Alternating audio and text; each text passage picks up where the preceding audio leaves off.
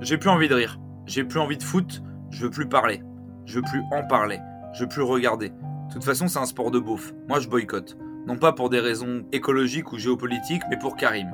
Après Sadio, Karim, et puis quoi encore? Cette compétition a des vilains relents d'Europa League. L'homme qui était, sous nos yeux, en train d'écrire la plus belle histoire de l'histoire du foot, n'est plus. Karim est mort, vive Karim. Une carrière qui ferait pâlir les showrunners de Game of Thrones, le plus grand sportif français de tous les temps est en train de s'offrir le même final que la série mythique. Tout était presque parfait jusque-là. On a vu le talent éclore, une tête d'œuf sur les bords du Rhône, des frissons en Ligue 1 et en Ligue des Champions. J'avais 12 ans, Karim m'a fait vibrer. Florentino Pérez qui vient en avion à Bron, petit T dans le HLM des Benzema, tonton Jean-Mi qui facilite le transfert vers le club de ses rêves. Oui, c'était un temps où les footballeurs avaient encore des clubs de rêve. Ça va, on t'emmerde pas trop, Fabrice Fiorez? Une adaptation difficile à Madrid, la concurrence avec Higuain, Morata et tous les autres, le mou qui le qualifie de chat, les deux bandes sur le crâne, l'embonpoint parfois, mais toujours le travail, souvent les buts. J'avais 15 ans, Karim me faisait encore vibrer. Les amitiés douteuses, la Marseillaise, Naïsna sans y être, le pays de son cœur, l'Algérie, l'attachement néfaste au quartier de son enfance, la sextape, la partie raciste de la France, l'exclusion, la traversée du désert, les débats dans toute la France. Bah vas-y Manuel, prends la parole, vas-y.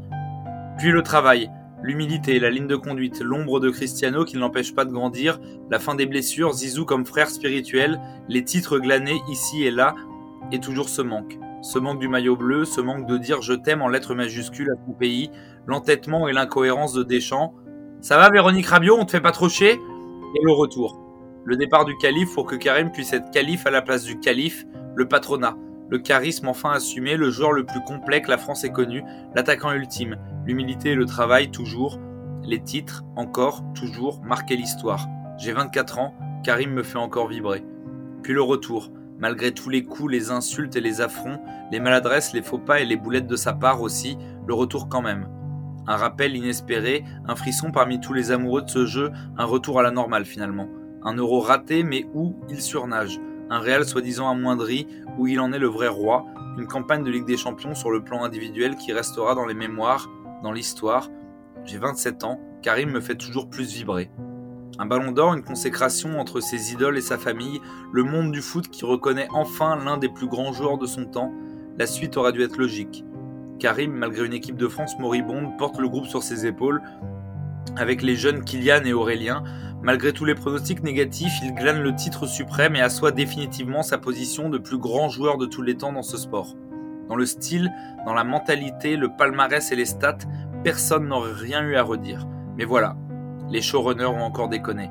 Karim nous quitte sur une vilaine blessure musculaire, la faute à une Coupe du Monde en hiver, la faute à un manque de préparation, la faute à pas de chance, la faute à un destin. Celui de Karim aussi entre tragédie et film social français avec happy ending. Je vois très bien Daniel Auteuil dans le rôle de son agent et Camélia Jordana, la femme prête à tous les sacrifices pour lui. Ce sera finalement la tragédie. J'ai 27 ans et Karim m'a fait pleurer.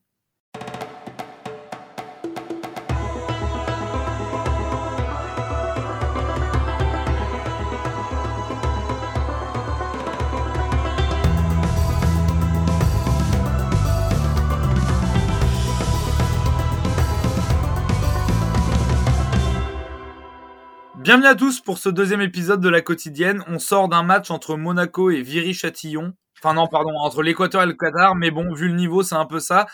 Avec moi, avant de parler euh, des matchs du jour, laissez-moi vous présenter mes acolytes.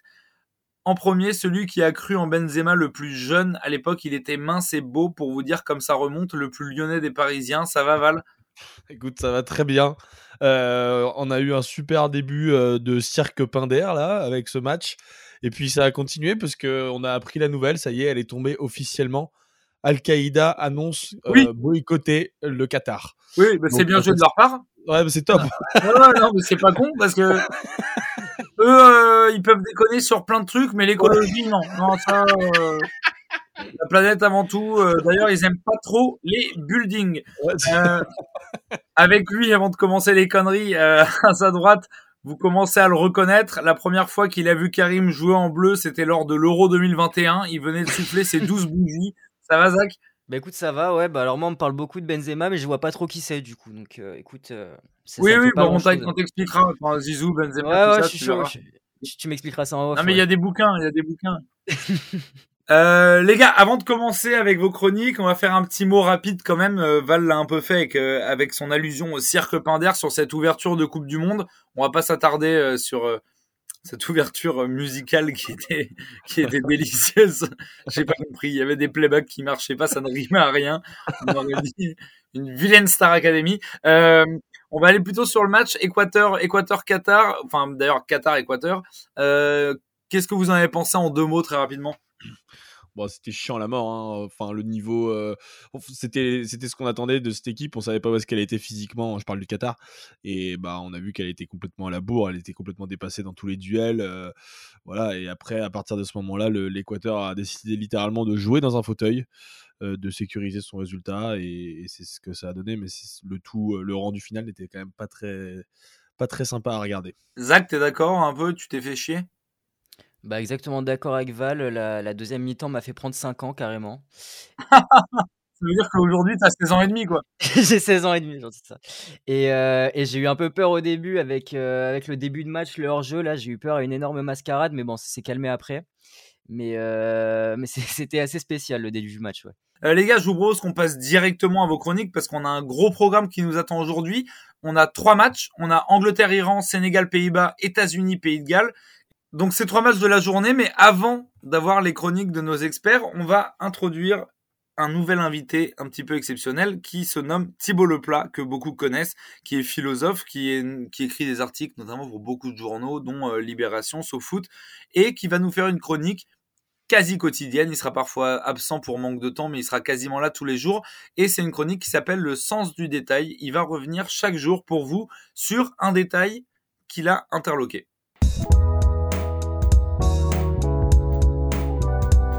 Salut Thibaut, euh, tu voulais nous parler de Gianni Fantino et de ses déclarations. Oui, de sa conférence de presse. Euh, Gianni Fantino a le sens du spectacle, hein, mais pas de n'importe lequel. Euh, samedi, à l'heure du sermon, il ne manquait plus que quelques cierges, une aube et des odeurs d'encens, car ce n'est pas une conférence de presse à laquelle on a assisté, mais à des règlements de compte en forme de funérailles lugubres. Un monde disparaît, un autre apparaît, convertissez-vous, semble hurler dans le désert le grand inquisiteur du de sa chair mauve, le moment le plus apprécié des 400 fidèles présents, sans doute cet anaphore, façon François Hollande ou Vladimir Poutine en début de discours. Today I feel Qatari, I feel African, I feel gay, I feel disabled, a proclamé le président de la FIFA. Bon, sur la forme, pas de problème, c'est remarquable, le grand inquisiteur a fait le job. Sur le fond, en revanche, c'est plus obscur. Ouais, parce qu'on s'est beaucoup moqué dans la presse mondiale de ce discours un petit peu hors sol, mais est-ce que justement ce sermon ne serait pas le symptôme d'un mal un peu plus profond? Oui, c'est le symptôme d'une confusion. D'abord, il y a cet argument qu'on connaît bien et qui fait toujours mouche du deux poids deux mesures, c'est ce qu'on appelle la double morale. En gros, c'est l'idée que les Occidentaux ne seraient regardants sur leurs principes que lorsqu'il s'agit de les appliquer aux autres. D'un côté, on prônerait des valeurs universelles, les droits de l'homme, l'attention à la veuve, l'orphelin, la brebis égarée, et de l'autre, on ne se gênerait pas pour vendre des avions, corrompre des gouvernements, entretenir une forme de néocolonialisme dans nos relations internationales. Bref, nos valeurs ne valent plus grand-chose quand il s'agit de défendre nos intérêts. Alors, c'est difficile de lui donner tort au bon Gianni, hein, tant il fait mouche quand on parle de football et en particulier de l'attribution de cette Coupe du Monde au Qatar. Je rappelle hein, le poids de l'Europe dans les votes, les réseaux de corruption à l'œuvre, l'influence de la France notamment, tout ça est documenté. 7 milliards de commandes de Rafale, par exemple, ça valait bien un déjeuner à l'Elysée et quelques votes en plus pour une Coupe du Monde en plein désert. Pour tout ça, oui, Monseigneur Infantino a raison. Il va falloir passer à confesse. Et donc, qu'est-ce que tu insinues là? Tu penses que Gianni Infantino a raison, que les Européens sont allés trop loin dans leur critique vis-à-vis du Qatar? Non, pas exactement. le problème, c'est que l'argument moraliste, comme euh, tous les arguments fallacieux d'ailleurs, s'auto-détruit en, s'énonçant. Et oui, qui dénonce, qui dénonce pardon, la double morale? Le pharisien, celui qui s'échine à appliquer strictement sa ligne, celui qui ne renonce à aucun sacrifice, celui qui lave plus blanc que blanc. Vous savez, on en croise souvent là dans les dîners de famille, sur les plateaux télé ou sur les réseaux sociaux. Et force est de constater que Gianni Infantino, haut fonctionnaire de la FIFA depuis presque 3000 ans, aurait sa place dans cet incroyable panthéon des Tartuffes. Quand en 2015, et je dis bien 2015, hein, c'était il y a 7 ans, pas 3000 ans, en 2015 donc, la moitié du comité exécutif de la FIFA tombe pour des affaires de corruption endémiques. On se demande alors si l'arroseur n'est pas pire que l'arrosoir lui-même. On se demande si ce n'est pas un autre tribunal que devrait être destiné ce réquisitoire on se demande si la pierre jetée par sa sainteté Gianni Infantino, pape de la FIFA, ce Vatican du football, ne va pas finir par lui revenir dans l'œil. Ben, c'est un peu le problème de la morale. Quand on commence à s'y frotter, on a tendance aussi à s'y piquer. Et du coup, quel détail il faut retenir de tout ça? Bah, La couleur. La couleur. Ce, discours de fin du monde a eu lieu devant un grand décor, un grand décor de couleur violette. D'ailleurs, toute cette Coupe du Monde est aux couleurs du Qatar, le violet. On le retrouve sur tous les supports de communication. Eh bien, le violet en Europe, c'est la couleur du deuil aussi. Or, c'est bien à cela qu'on est en train d'assister, au deuil de notre plus beau joyau, le football, car c'est bien l'Europe qui lui avait donné ses règles, ses institutions, ses premières compétitions, ses lettres de noblesse, bref, toute sa morale. Et comme Infantino a quitté la Suisse pour s'installer avec femme et enfants à Doha, le bateau ivre du football a sauté le parapet et a choisi un nouveau port d'attache. Et pendant toute cette Coupe du Nouveau Monde, le violet viendra nous rappeler une douloureuse évidence. Le football n'appartient plus au vieux continent, et ce depuis longtemps. Nous, Européens déprimés, venons tout juste de nous en rendre compte. Et oui, le violet, c'était le sens du détail de Thibaut Leplat aujourd'hui. Merci Thibaut, et à demain. À demain, ciao.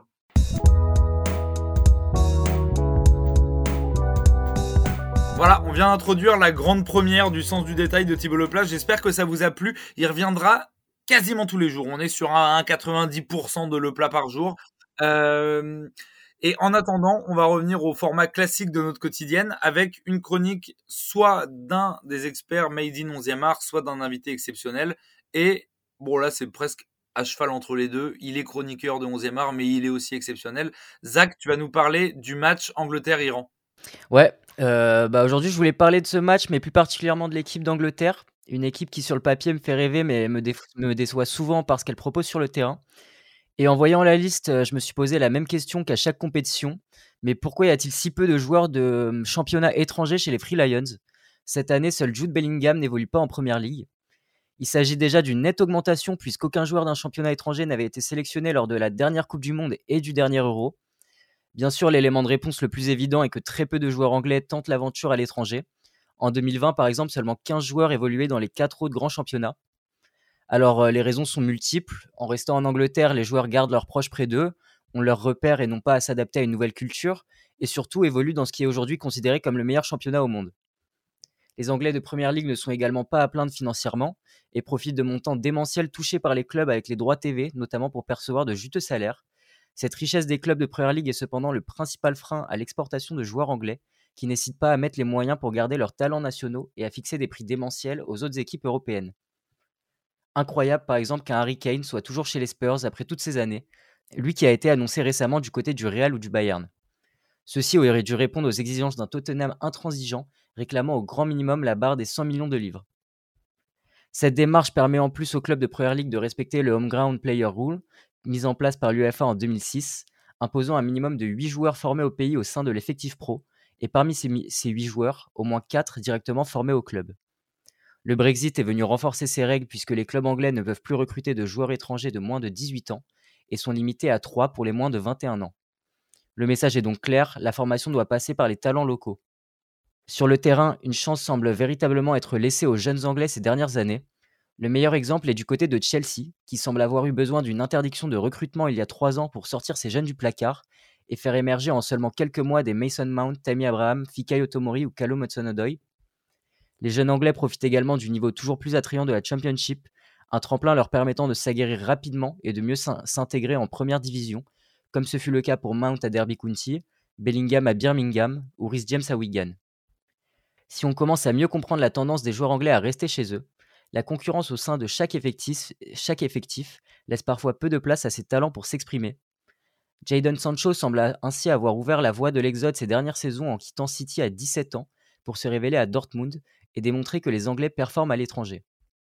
Certains joueurs anglais, jeunes ou moins jeunes, n'hésitent ainsi plus à quitter la Première Ligue lorsqu'ils sont bloqués par la concurrence dans leur club. On peut prendre l'exemple des Abraham, Tomori, Smalling qui n'ont pas hésité à découvrir la Serie A pour, rebondir après des périodes difficiles. Un risque finalement payant qui leur a permis de s'imposer rapidement dans leurs nouvelles équipes. Ce phénomène s'est également produit en France cet été, avec un Ross Barclay venu relancer sa carrière sur la Côte d'Azur et un Folarin Balogun envoyé à Reims par Arsenal pour martyriser les défenses de Ligue 1. Une nouvelle tendance semble donc émerger, mais attention à ne pas s'enflammer non plus. Si l'Angleterre est le quatrième pays exportateur de joueurs dans d'autres championnats avec 525 éléments, ils sont surtout répartis dans les autres pays britanniques ou dans les anciennes colonies comme l'Australie ou la Nouvelle-Zélande. À titre de comparaison, seuls 21 joueurs évoluent dans les quatre autres grands championnats, ou plutôt les trois, puisqu'aucun Anglais n'évolue en Liga. Les joueurs qui prennent le risque de changer d'air ne sont pour le moment pas, pas récompensés en sélection, La preuve avec les absences polémiques de Tomori et Abraham pour ce mondial, préférés à des valeurs sûres de Première Ligue comme Callum Wilson ou Connor Cody. On peut penser que ce changement ne saurait tarder lorsqu'on voit les bonnes performances de ces joueurs qui indiquent la sortie aux nouvelles générations de talents anglais. Merci Zach, c'était vraiment très cool comme chronique parce que c'est une question que je me suis posée, euh, que je me suis posé plein de fois sans creuser le sujet, de me dire que les Anglais s'exportaient pas euh, et de voir c'est intéressant la, la stat sur le fait qu'il y ait aucun Anglais en Liga. Mais c'est vrai que voilà, même avant le Brexit, c'était déjà un peu le cas et ce serait intéressant même de creuser plus loin potentiellement avec un sociologue, voir si culturellement il y a un truc. En tout cas, euh, on n'a pas de sociologue tout de suite sous la main, mais on a un géopolitologue. D'où l'avantage d'avoir un Pokédex bien fourni avec notre régional de l'étape, Monsieur Jean-Baptiste Guégan, qui n'est pas le sosie vocal de Johnny, mais bien un géopolitologue reconnu et un expert de ce sport qui va nous parler du match Sénégal-Pays-Bas.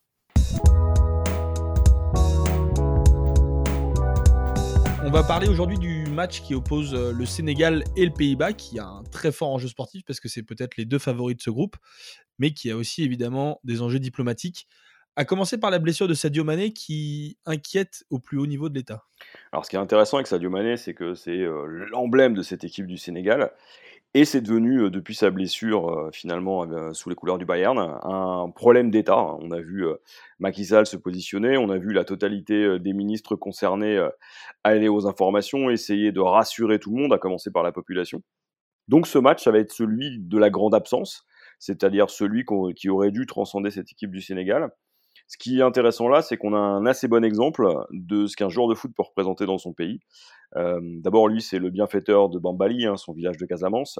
Euh, donc, c'est un joueur d'impact à la fois sur le terrain et en dehors. Mais il est surtout aujourd'hui euh, reconnu par les Sénégalais comme un homme qu'on peut suivre, un homme droit. Et il va représenter finalement le Sénégal à l'étranger. Et pour les Sénégalais, il représente plus qu'un joueur. Son absence, elle a finalement le même impact pour le Sénégal que l'absence de Zinedine Zidane, en tout cas sa blessure en 2002, euh, c'est le héros finalement euh, qui n'est pas là. Et euh, c'est cette tragédie-là qui va être intéressante parce que ça va dire beaucoup aussi du récit national que va porter cette Coupe du Monde pour le Sénégal. Euh, ouais, Sadio qui est d'ailleurs très engagé euh, en termes d'éducation, voilà, il a créé des associations au pays pour euh, promouvoir l'éducation chez les jeunes euh, les plus défavorisés. Donc, c'est en effet quelqu'un qui est très engagé pour son pays. Et de manière plus générale, cette Coupe du Monde pour le Sénégal, c'est aussi une opportunité de, se mettre en valeur? Alors pour le Sénégal, bah, c'est l'occasion de montrer que c'est la première sélection d'Afrique. faut pas oublier que c'est les champions d'Afrique en titre, hein, qu'ils ont l'occasion justement de montrer ce qu'est devenu le football africain. On a énormément de joueurs qui jouent finalement à l'étranger. Euh, en l'absence d'autres véritables favoris, puisque euh, le Maroc est diminué, euh, la Tunisie va être relativement difficile à, à voir sortir du groupe. On va aussi avoir un Cameroun dont Samuel Eto'o espère le voir jouer la finale, mais euh, faut être honnête, ça risque d'être compliqué. Ce Sénégal, ça va être le visage du football africain. Il va donc représenter le continent. C'est aussi un pays finalement francophone, relativement proche de nous, qui va aussi apporter un autre type de jeu.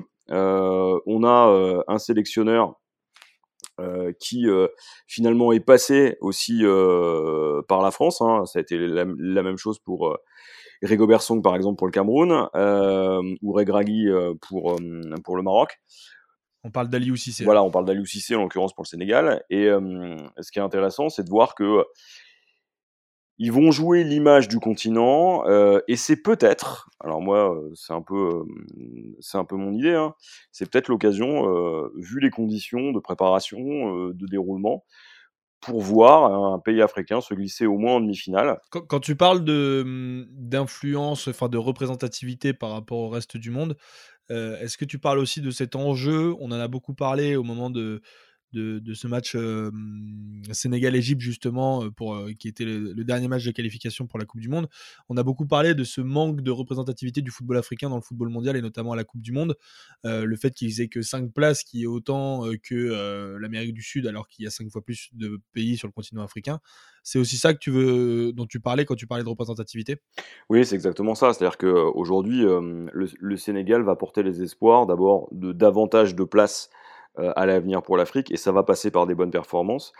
Faut pas oublier que l'Afrique, euh, dans euh, une petite décennie, ce sera plus de 2 milliards de personnes Et donc, euh, ils pourront plus rester avec un nombre de places limité. Alors, ils en auront plus là avec la Coupe du Monde 2026, mais c'est la représentativité, c'est-à-dire c'est montrer que le football africain est capable de performer sur la sur la scène internationale et dans la plus grande des compétitions. C'est être aussi capable pour le Sénégal de porter un football qui n'est pas un football maghrébin, qui n'est pas un football de l'Afrique du Nord, euh, qui est un football d'une autre Afrique. C'est montrer aussi qu'à côté du Cameroun euh, et même du Nigeria en son temps, il y a un autre acteur. Il va y avoir une troisième raison pour laquelle ça va être important en termes de représentativité, c'est qu'on va avoir les Jeux olympiques de la jeunesse au Sénégal et que le sport est devenu, euh, un peu comme au Rwanda, un, un vrai élément de développement et une vraie partie de la stratégie politique justement du pouvoir au Sénégal. Et donc, cette équipe, finalement, elle va porter plus que ses simples performances euh, en football. Elle va représenter une dynamique pour la jeunesse du Sénégal, pour la politique publique en rapport, et c'est pour ça que euh, les performances de l'équipe sénégalaise là vont être particulièrement observées.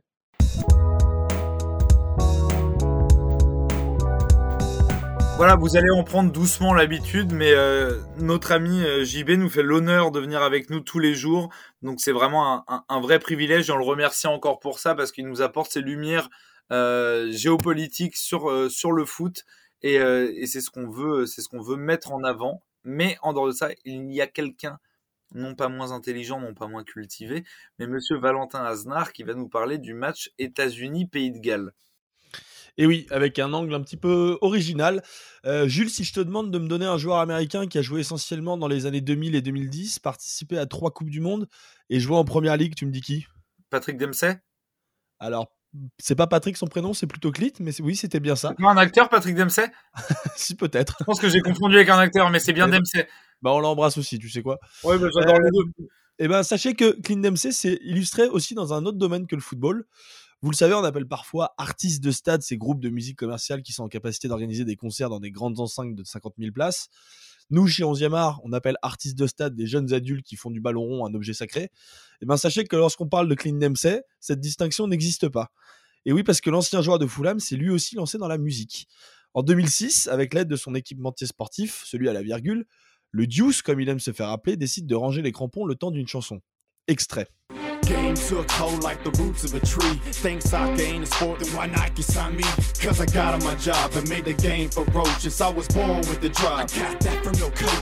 Instru bien 50 cents, bien année 2000, un flow brossé et un clip rempli de tous les clichés du rap américain avec des guns, des grosses voitures et des femmes qui se trémoussent au milieu des liasses de billets. Musicalement, c'est réussi et derrière tout ça, une histoire. Son histoire, celle du gamin fan de football et de hip-hop qu'il était qui a grandi dans une caravane et qui a fini par atteindre ses rêves à force d'acharnement et de travail. L'histoire d'un self-made man qui n'est pas sans rappeler celle d'un certain Marshall. Évidemment, je parle de Eminem. Aux États-Unis, les liens entre football et musique sont d'ailleurs légion. Autre joueur américain qui s'est lancé dans la musique, Alexis Dallas. Pour ceux qui ne se souviennent pas de ce petit bonhomme, Alexis Dallas, c'est 96 sélections avec Team USA, une Coupe du Monde à, à domicile en 1994 et surtout une gueule pas possible des cheveux longs, une barbe qui ferait pâlir une grande partie des fans de Johnny, le tout avec une rousseur entièrement jalousée par Gianni Infantino. En 1998, alors qu'il joue encore, il publie sous son propre nom l'album Ginger, une référence directe évidemment à sa pilosité. Pas de son de gangster cette fois, mais plutôt du bon rock de garage où les riffs de guitare bien graves viennent se superposer aux grosses percussions des batteries.